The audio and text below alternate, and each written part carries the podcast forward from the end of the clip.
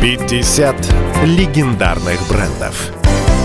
Комсомольская правда продолжает всероссийский конкурс «50 легендарных брендов». Заходите на страницу конкурса на сайте kp.ru и голосуйте. 50 легендарных брендов – это предприятия, которые появились во времена СССР и даже Российской империи. Они растут, развиваются и в 21 веке.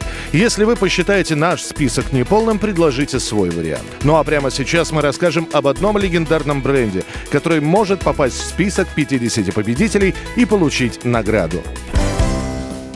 Уже 65 лет венгерская фармацевтическая компания «Гидеон Рихтер» поставляет качественные и доступные препараты на российский рынок.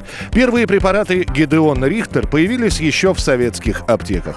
Уже тогда они стали знаком качества, стоили недорого и раскупали их стремительно. И сегодня препараты «Гидеон Рихтер» все так же пользуются популярностью. Каждый второй российский врач ценит их качество, а каждый пятый россиянин выбирает препараты именно этой компании благодаря благодаря их доступности и эффективности. Зона научных интересов компании – женское репродуктивное здоровье и заболевания центральной нервной системы. Уже пять лет в России реализуется важный социальный проект «Неделя женского здоровья Гидеон Рихтер» разные активности которого призваны напомнить российским женщинам о необходимости регулярно проверять свое женское здоровье и заботиться о нем.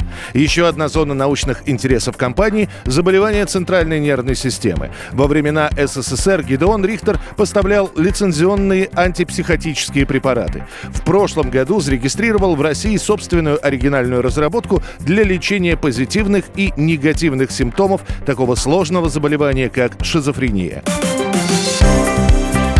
50 легендарных брендов.